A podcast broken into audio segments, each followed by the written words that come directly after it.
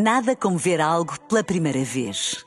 Porque às vezes, quando vemos e revemos, esquecemos-nos de como é bom descobrir o que é novo. Agora imagine que viu o mundo sempre como se fosse a primeira vez. Zais. Veja como se fosse a primeira vez.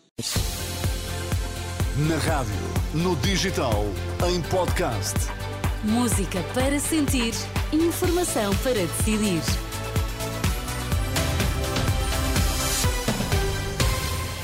As notícias na Renascença com Ana Fernandes para já os destaques. Olá, bom dia. Olá, bom dia. Caso das gêmeas luso-brasileiras, Lacerda Salles admite ter reunido com o filho de Marcelo Rebelo de Sousa.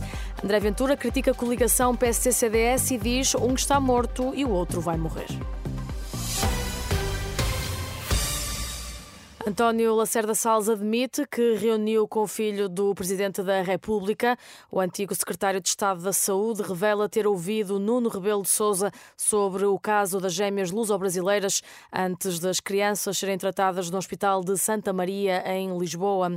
Em entrevista ao jornal Expresso, Lacerda Salles garante que não fez nenhum favor especial, ao contrário do que é acusado pela neuropediatra que tratou as crianças. Tomei conhecimento deste caso no dia 7 de 11 de 2019, em reunião com o Dr. Nuno Rebelo de Souza, a seu pedido, num pedido de audiência.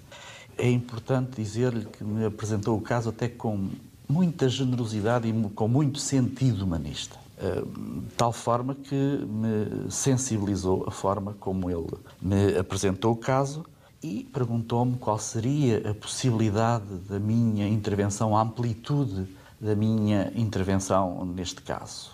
Eu dei-lhe a informação que seria tratar este caso como trataria todos os outros casos, sem tratamento de privilégio, como é óbvio. Os esclarecimentos do antigo secretário de Estado da Saúde sobre o caso das gêmeas luso-brasileiras, Lacerda Salles pondera recorrer aos tribunais para se defender. O líder do Chega acusa o PSD de fazer uma coligação com um partido que está morto. É a reação de André Ventura ao anúncio da nova edição da Aliança Democrática, que vai juntar o PSD e o CDS numa coligação pré-eleitoral. Esta coisa de ir fazer uma aliança com os mortos devia nos levar a pensar porque é que o país parou tanto hoje. E, e é verdade que amigos meus me ligaram e disseram: Tu já viste isto? O PSD vai com o CDS. E eu disse-lhes: E então? Não achavas que isso ia acontecer? Eles disseram: Pá, sim, mas eu não percebo por que raio e por que porra nós vamos ressuscitar mortes que já não existem em Portugal. E eu disse-lhe: A razão é simples. É que um já está morto, o outro vai morrer a seguir às eleições de 10 de março. Declarações de André Ventura no jantar de Natal do Chega. Já o líder da Iniciativa Liberal, Rui Rocha, não falou diretamente da coligação pré-eleitoral anunciada, mas sublinha que os liberais vão apresentar-se sozinhos a eleições. A coligação ainda tem de ser aprovada pelas direções dos dois partidos, mas para Paulo Núncio, vice-presidente do CDS, é um projeto ganhador que representa uma alternativa ao PS e aos partidos de esquerda. Estamos a falar de um esforço de convergência de dois partidos, o PSD e o CDS, que se conhecem muito bem, que já trabalharam muitas vezes em conjunto eh, em governos no passado, e, por outro lado, eh, vai-se buscar o melhor espírito eh, da Aliança Democrática de Francisco Sá Carneiro e Adelina Mar da Costa. Paulo Núncio, antigo secretário de Estado dos Assuntos Fiscais entre 2011 e 2015 no governo de coligação PSD-CDS, aqui em declarações à jornalista Marisa Gonçalves. A Liga Portuguesa de Futebol pede o reforço de medidas preventivas depois do esfaqueamento do jogo da última noite na Luz.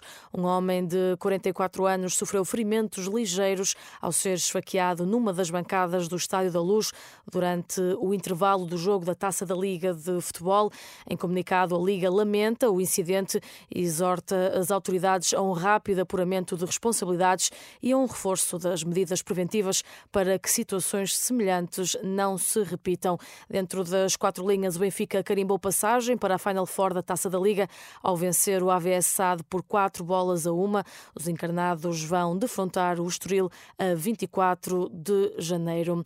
A fechar, Vin Diesel está a ser acusado de agressão sexual. A alegada vítima é uma antiga assistente do ator.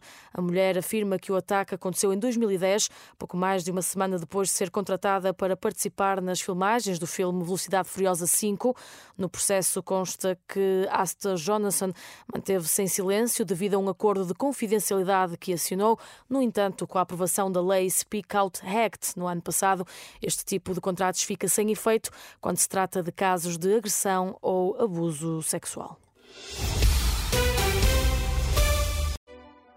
Nada como ver algo pela primeira vez. Porque às vezes, quando vemos e revemos, esquecemos-nos de como é bom descobrir o que é novo. Agora imagine que viu o mundo sempre como se fosse a primeira vez. Zais. Veja como se fosse a primeira vez.